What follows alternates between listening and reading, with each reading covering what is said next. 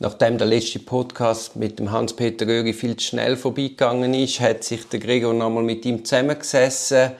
Das Mal sind sie ausgegangen von der End-zu-End-Verschlüsselung und sie haben diskutiert, wie in den 90er Jahren der Staat fast schon panikartig versucht hat, die Verschlüsselung von der Kommunikation zu verhindern, wie der Staat heute auf die Verschlüsselung, die sich ja eben nicht hat verhindern reagiert und mit Staatstrojanern schafft. Was sind Staatstrojaner ganz genau? Wie funktionieren die? Wie lässt sich kontrollieren, was denn die Trojaner auf dem Gerät überhaupt machen? Was ist moralisch vom Umgang mit eben den Staatstrojanern zu halten? Wie verbreitet sind die in der Schweiz? Wie kommen die Trojaner ganz konkret aufs Gerät? Und wie schützt man sich sinnvollerweise gegen so Staatstrojaner? Zum Schluss diskutieren sie, wenn man wirklich ganz, ganz eine wichtige Besprechung hat, wie schützt man sich vor dem Ablosen? Und sie kommen zum Schluss, dass der sicherste Weg der analoge ist. Das erinnert mich an das vergangene Wochenende. Ich habe ausnahmsweise am Samstag arbeiten, was eigentlich ein heiliges Credo ist, das nicht zu machen. Und dann habe ich noch in eine fremde große Stadt müssen, die Luzern heißt. Dann habe ich gedacht, gut, ich muss, mir einfach, ich muss etwas Gutes daraus machen. Dann habe ich zuerst meine Klientin genötigt, mit mir zu Mittagessen, mit dem Abenteuer, dass ich das beste Schnitzel gegessen habe, wo es einfach gibt. Und mit dem Highlight, dass beim Panieren, das Paniermehl, haben sie auch über die Nüdeli da, was ein Tor in meine Kindheit eröffnet hat, weil meine Großmutter hat das immer gemacht. Und dann hatte ich die Sitzung, natürlich auch ein paar Glas Wein zum Mittag. Auf jeden Fall bin ich dann in dieser beschwingten Stimmung auf dem Bahnhof, habe den Zug gerade verpasst, habe mich dann vor Ort dort in ein neuerliegendes Kaffee gesetzt, wunderschön, unmittelbar am See. Dort war ein Schachbrett und irgendwie sind wir ins Gespräch gekommen und ich habe dann dort äh, mit der fröhlichen Gewissheit, dass ich ins Verderben renne, mich in eine Schachpartie einlasse ich hatte dann im Spiel eine sehr kriegerische Königin. Also ich habe den Anfängerfehler gemacht, dass ich mit meiner Dame viel zu schnell den Angriff gesucht habe und habe sie dann auch grauenhafterweise sofort verloren. Ich habe mich dann aber zusammengenommen. Ich habe dann gedacht, ich kann da meinen Heißhunger, meinen angriffigen Heißhunger, muss ich zügeln habe mich dann eigentlich in einer aussichtslosen Situation tatsächlich wieder ins Spiel zurückgekämpft, habe die gegnerische Dame tatsächlich auch zu Boden strecken. Es ist ein großartiges Gemetzel auf dem Schachbrett.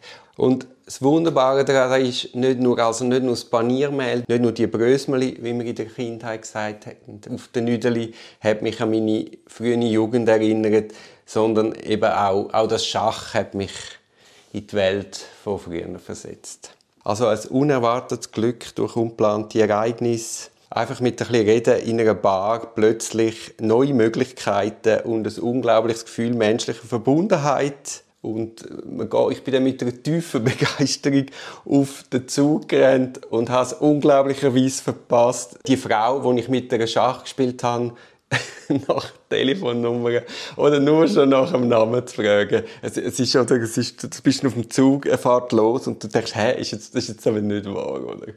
Ja, soweit die, also, äh, lange vorgeht, aber lassen wir doch jetzt den Hans-Peter und den Gregi zu Wort kommen.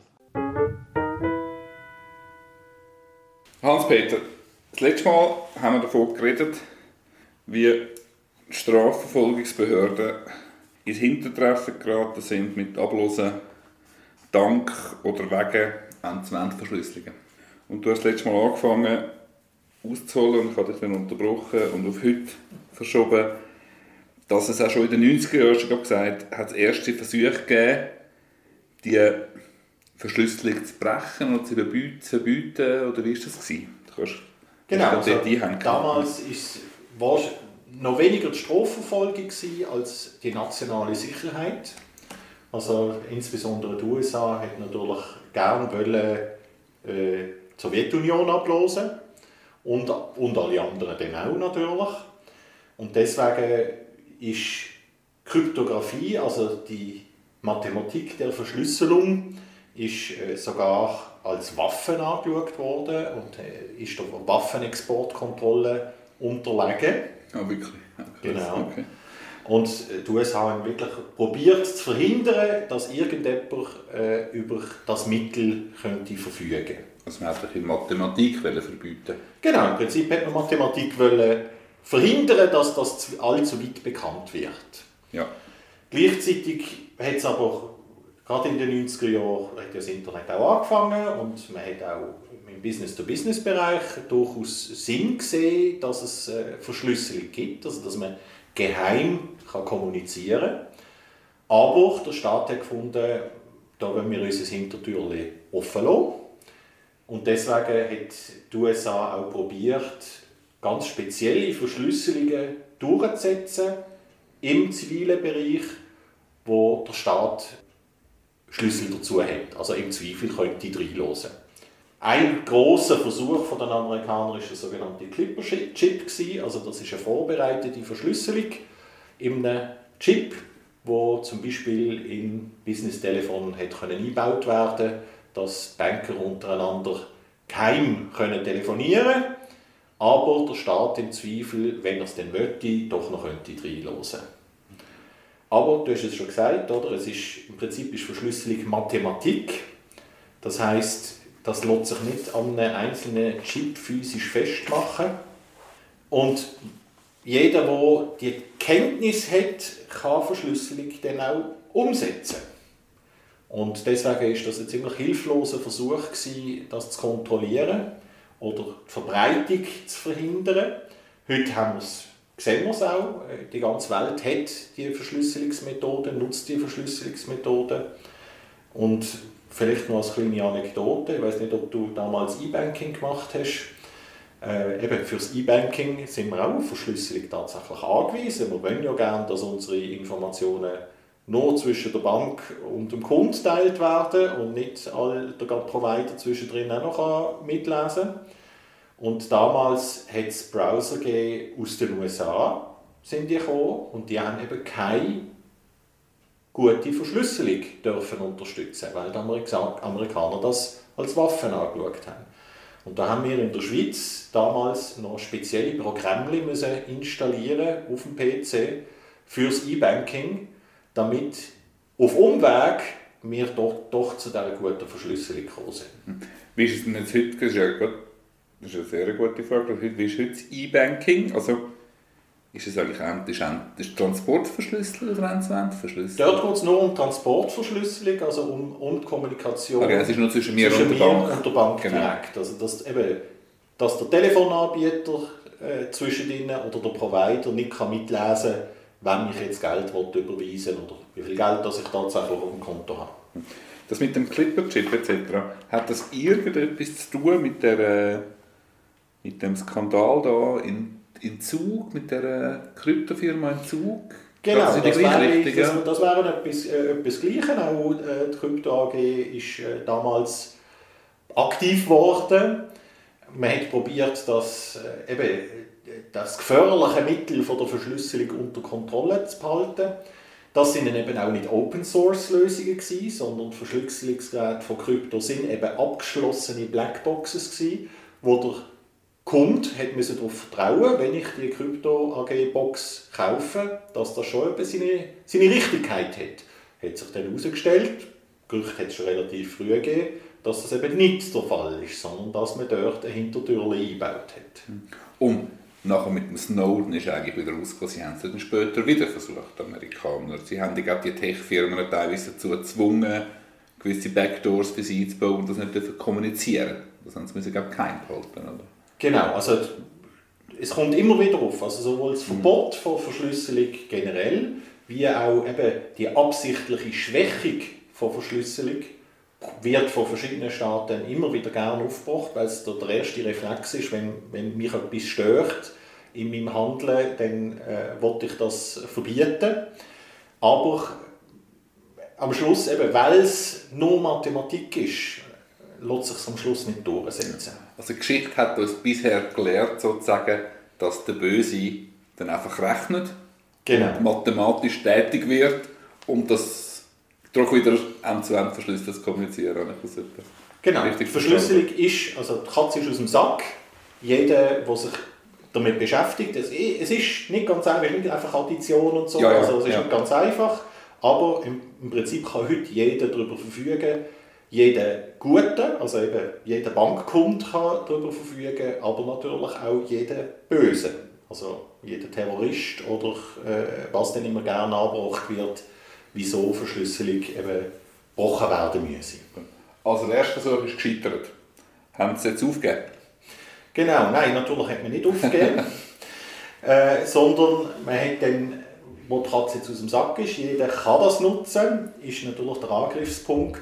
Ich könnte ja an die Daten ankommen, bevor sie verschlüsselt sind oder nachdem sie beim Empfänger wieder entschlüsselt sind. Also die Verschlüsselung die ist mathematisch sicher, da kann ich nichts machen. Aber ich kann probieren, die Daten vorher abzugreifen oder nach der Entschlüsselung wieder abzugreifen. Das bedeutet natürlich, dass ich irgendwie das Gerät, wo der Benutzer verwendet, muss kontrollieren, um, die, um rechtzeitig an die Daten zu kommen. Eben bevor WhatsApp meinen Spruch verschlüsselt hat und abgeschickt hat, muss auf meinem Gerät müsste die Spruch noch abgefangen werden und parallel nebeneinander geschickt werden.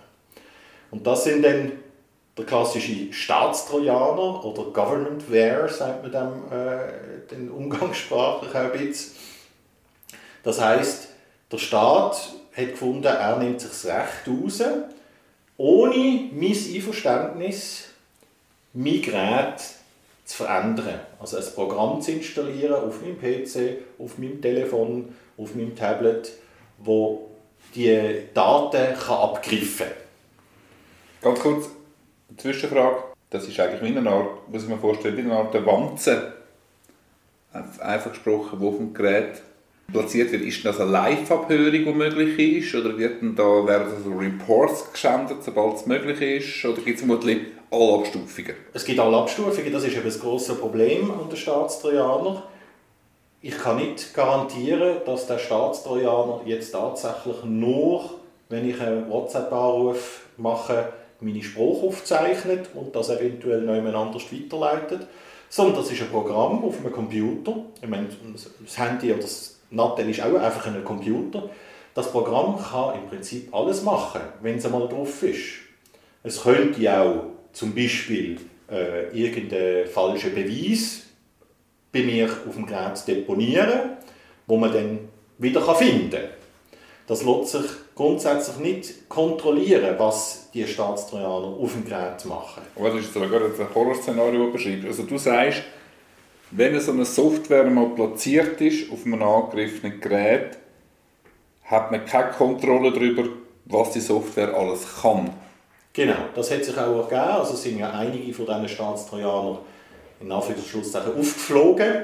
Und die, wo man dann, also wo öffentlich bekannt worden sind, wo man analysiert hat, die haben alle die Funktion gehabt, dass sie äh, Payload nachladen, also dass sie eine Funktion ergänzen. Das heißt, selbst wenn ursprünglich der Staatstrojaner vielleicht nur darauf ausgelegt war, jetzt äh, einen WhatsApp-Anruf mitzuschneiden, haben alle schon die Funktion drin dass man die Funktionen erweitern kann. Und das kann dann irgendetwas sein. Das kann sein, dass ich jetzt nicht nur WhatsApp-Anrufe ablose, sondern vielleicht auch noch live mitschneide, wo sich das Gerät befindet, geografisch. Das kann aber eben auch sein, dass ich zum Beispiel äh, irgendeine Datei auf dem Gerät ablege. Also eben, okay, dann habe ich es richtig verstanden. Dann meint, also ist es vorstellbar, dass man dann ein komplementierendes PDF aufs Gerät urlässt, also eine Art Upload-Funktion hätte oder eine Nachricht schreibt, wo, wo die Person gar nicht empfangen hat oder gar nicht geschrieben hat. Genau, das ist, also technisch ist das problemlos möglich. Totales Horrorszenario. Ist dann auch, gerade jetzt ist ja aktuell äh, Pegasus in den in der Medien gewesen, oder? Äh, das sind auch Trojaner, die von anderen Staaten verwendet worden sind, was wir in der Schweiz nicht so würden unter, äh, unterstützen, also zum Abhören von, äh, von Oppositionellen, von Journalisten etc. Und dort ist es sogar dann noch so weit gegangen, dass sich der Trojaner auch dann selbst wieder entfernt hat. Also möglichst keine Spuren hinterlassen hat, aber das kompromittierende PDF wäre dann auf dem Gerät geblieben und hätte dann können gefunden werden sozusagen. Gut, aber das heißt also Sachen, die wir nicht so viel damit zu tun haben als Schweiz, aber ich glaube, in Frankreich hat es ja Vorfälle gegeben, oder? Mit, äh das Problem ist... Also es kommt immer näher an, also es ist... Es kommt immer näher. Das Problem ist ja auch, also in Frankreich hat es vor allem dann äh, auch Fälle gegeben, äh, mit, sagen wir, nordafrikanischen Staaten, aber dass die sich tatsächlich an ihre Landesgrenzen halten und jetzt irgendein Oppositioneller, der in Frankreich auftritt, eben nicht probieren zu hacken, jetzt im negativen Sinn äh, gesprochen, das lässt sich eigentlich nicht verhindern. Ja. Gut, ich habe vor allem das Gefühl, oder also meine Sorge, die jetzt damit aufkommt, ist, ja, also ich meine, irgendwann ist es mal technisch möglich und man sagt ja, es ist natürlich nur für die ganz schlimmen Sachen, für die ganz extremen Fälle, aber mit der Zeit setzt sich dann und mit der Zeit werden immer weniger schlimme Fälle und immer weniger schlimme Vorgänge rechtfertigen dann so einen Angriff auf die höchstpersönliche Sphäre. Oder? Also ich meine, irgendwann auf einmal geht es um Steuersünder, die auch noch kontrollieren ob sie äh, alles richtig gemacht haben. Also das ist ein großes Problem, das du ansprichst, es ist die höchstpersönliche Sphäre, weil wir in unserer Gerät eben nicht nur unsere äh, Messages oder unsere Anrufe haben, sondern wirklich unser ganzes Leben sich inzwischen auf diesen Geräten abspielt und wir gar nicht mehr können abgrenzen was ist tatsächlich berechtigt, relevant zum Ablosen in Anführungs- und was ist dann eben höchstpersönliche Sphäre. Aber ein anderes Problem ist dann eben auch bei diesen Staatstrojanern, irgendwie mühen die ja auf die Geräte kommen. Und äh, weder Google noch Apple bietet eine Funktion an, wo der, für einen Staat, der sagt, da tun wir jetzt insgeheim eine App auf dem Gerät installieren, wenn du Staat das gerne möchtest. So eine Staatstrojaner-Plattform. Genau.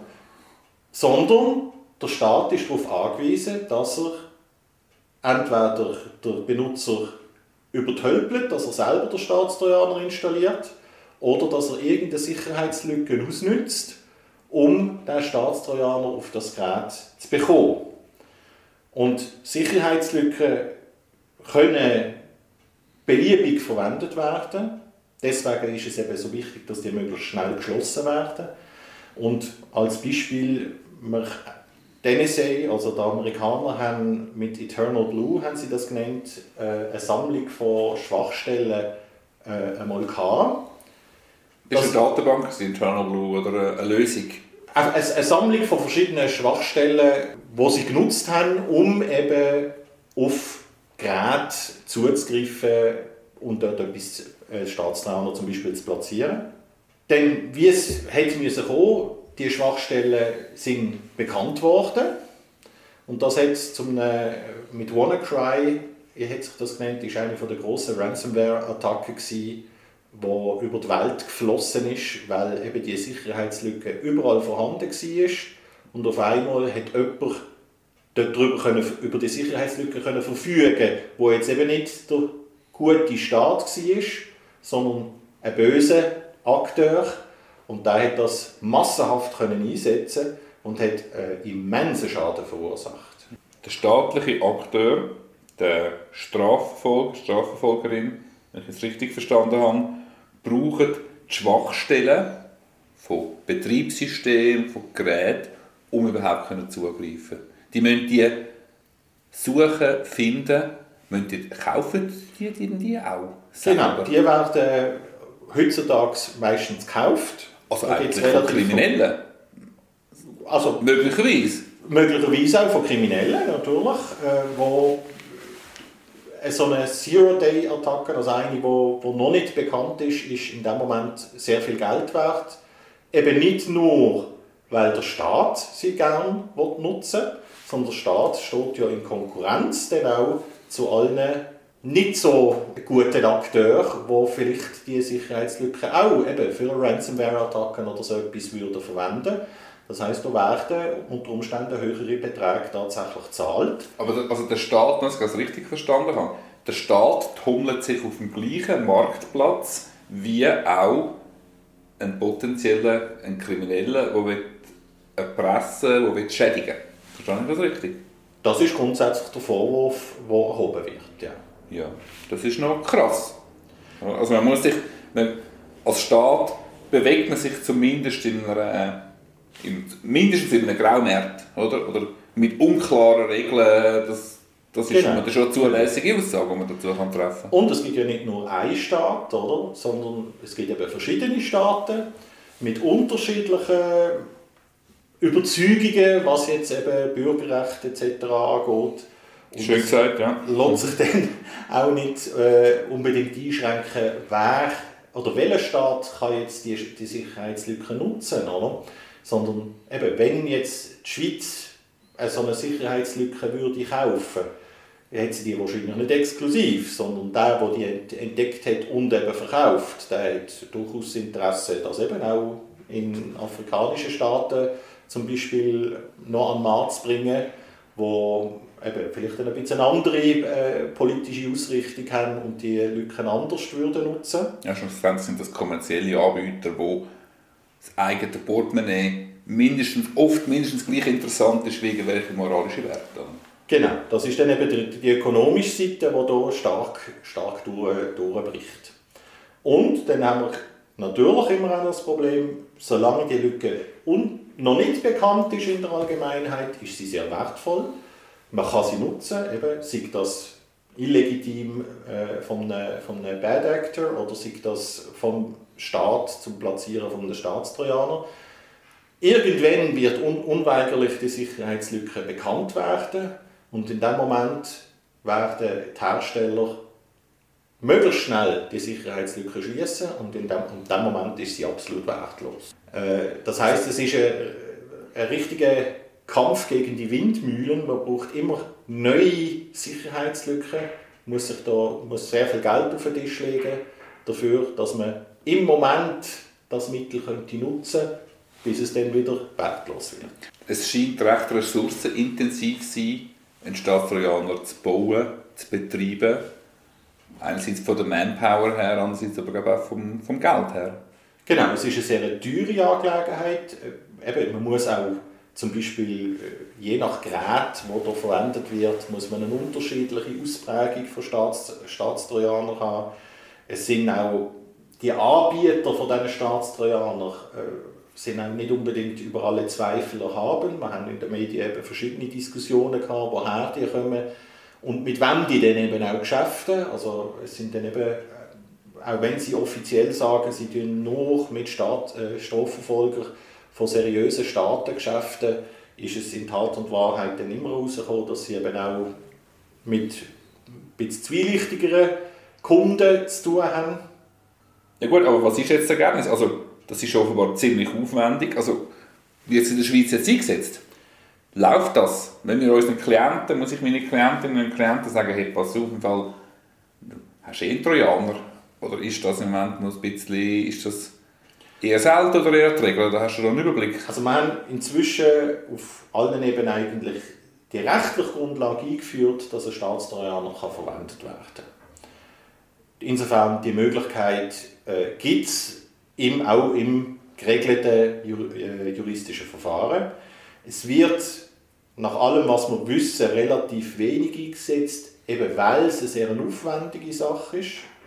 Nicht nur wegen juristischen Hürden, die sagen, es muss äh, Katalogdaten etc. sein, dass man das einsetzen darf, sondern eben weil es auch rein ökonomisch einfach eine aufwendige Sache ist. Ich habe gesehen in den offiziellen Verlautbarungen, dass wir eben so von rund einem Dutzend Einsätze 2019 und 2020 in der, in der Schweiz wissen. Also das, ist das sind die offiziellen Zahlen.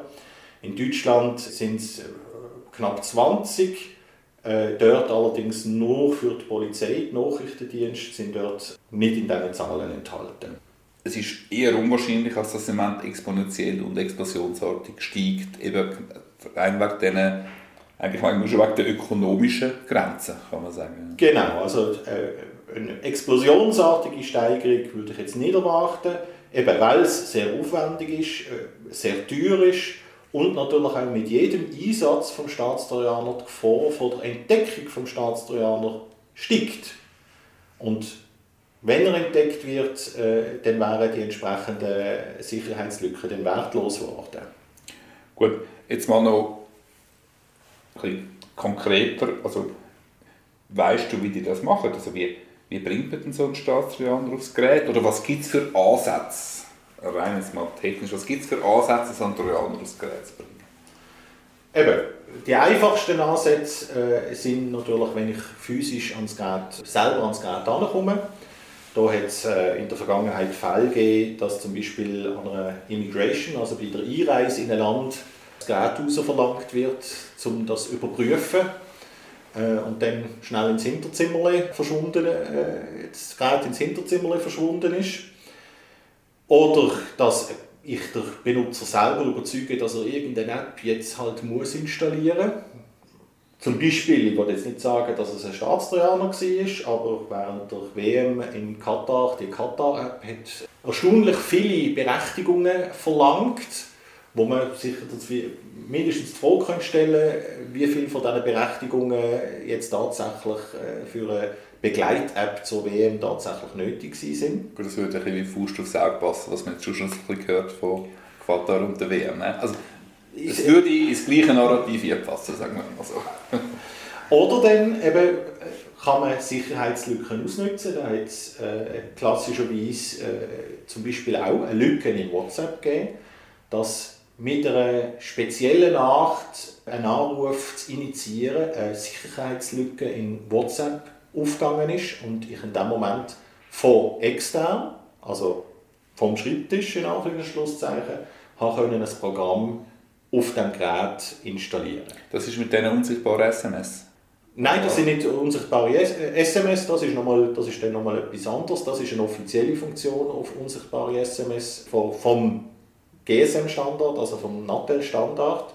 Das sind wirklich Sicherheitslücken, also von extern auf ein Programm zuzugreifen. Ich meine, WhatsApp, meine WhatsApp-App soll ja Messages empfangen, aber es hat dann einen Trick gegeben, wie eben nicht nur die Message empfangen worden ist, sondern dann auch noch zusätzliche Sachen passiert sind auf dem Telefon. Gut. Zum Staatstrojaner jetzt mal noch ein bisschen abschließen. Wenn ich dich richtig verstanden habe, wenn zum Beispiel die Polizei, jetzt im Strafverfahren, die Polizei das Nattel sicherstellt und dass dir das Mobile sicherstellt, dir das erstaunlich schnell wieder zurückgibt, ist durchaus denkbar, dass man dort allenfalls etwas zurückgespielt hat. Also erfahrungsgemäß wäre ich einmal skeptisch, weil wir wissen, dass beide normalerweise, wenn, wenn das Nattel einkassiert wird, dann äh, dauert die Auswertung, selbst wenn man das Passwort bekannt gibt, sehr lang. Mhm. Also eben, wenn man es gerade einfach ziemlich schnell wieder zurückbekommt, dann äh, kann man es versuchen, es mal neu aufsetzen oder sich ein neues kaufen.